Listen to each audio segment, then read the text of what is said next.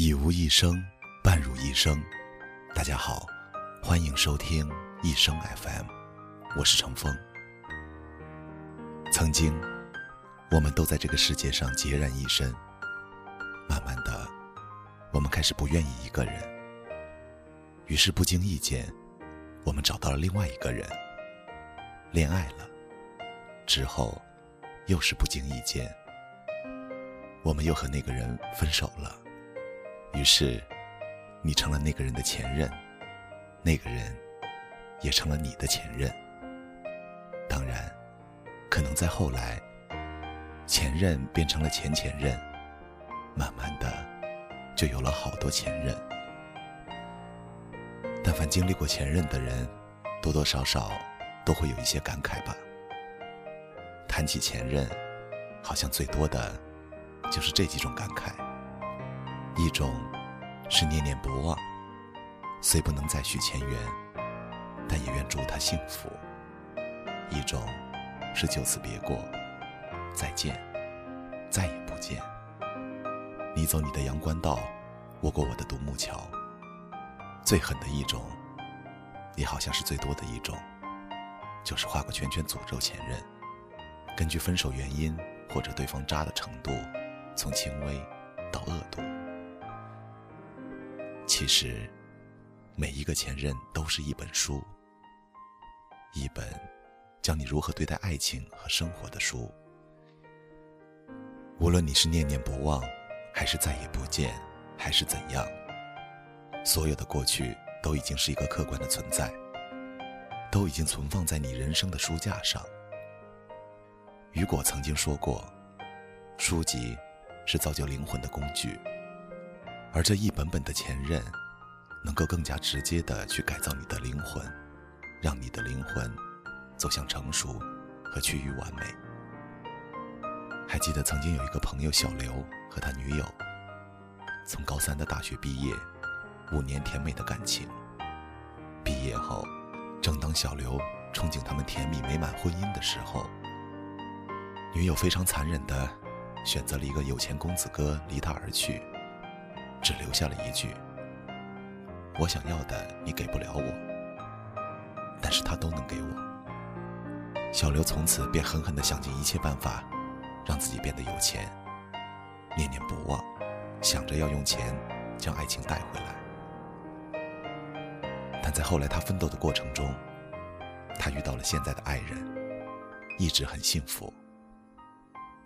我记得，在几次酩酊大醉之后。他告诉我，他很感谢当年女友的决绝。如果不是那样，他也不知道人生需要奋斗，更加无法找到现在的幸福。他从这本前任上学到了如何用自己的双手去创造和捍卫自己想要的一切，包括爱情。小马，标准的公子哥，朋友圈里面。有名的辣手摧花，伤害过无数小女生。那些女生在背后和当面对他的诅咒，要多恶毒就有多恶毒。由此可以想象，他到底是有多狠。尤其是一个女生小文，为他堕胎两次，在家人的辱骂和威胁脱离关系等情况下，依然对他爱得死去活来。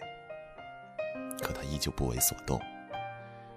第三次堕胎来临时，撇下一沓钞票，潇洒离去。若不是朋友发现及时，小文可能就被那张小小的刀片带离人间。到这里，可能你会问：这个女孩学到了什么？其实故事还没结束。所谓天道有轮回，苍天又能饶过谁？后来，小马不知道在哪儿。认识了一个所谓的富家千金，也不知怎么的，就被他迷得神魂颠倒，不可自拔。然后，小马在短短两个月内被连戴三顶绿帽。前两次，小马竟然失心疯般的原谅了千金。第三次，千金当着小马的面滚完床单，然后在小马的目瞪口呆中离去。第二天。小马发现自己所有值钱的东西都已经不见了。之后，小马沉寂了很久，后来也消失了很久。再见到他时，已经是两年后。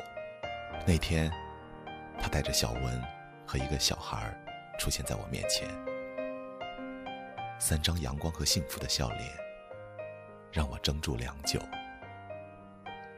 后来听朋友讲，小马在被千金玩弄之后，大彻大悟，在自残无数次后。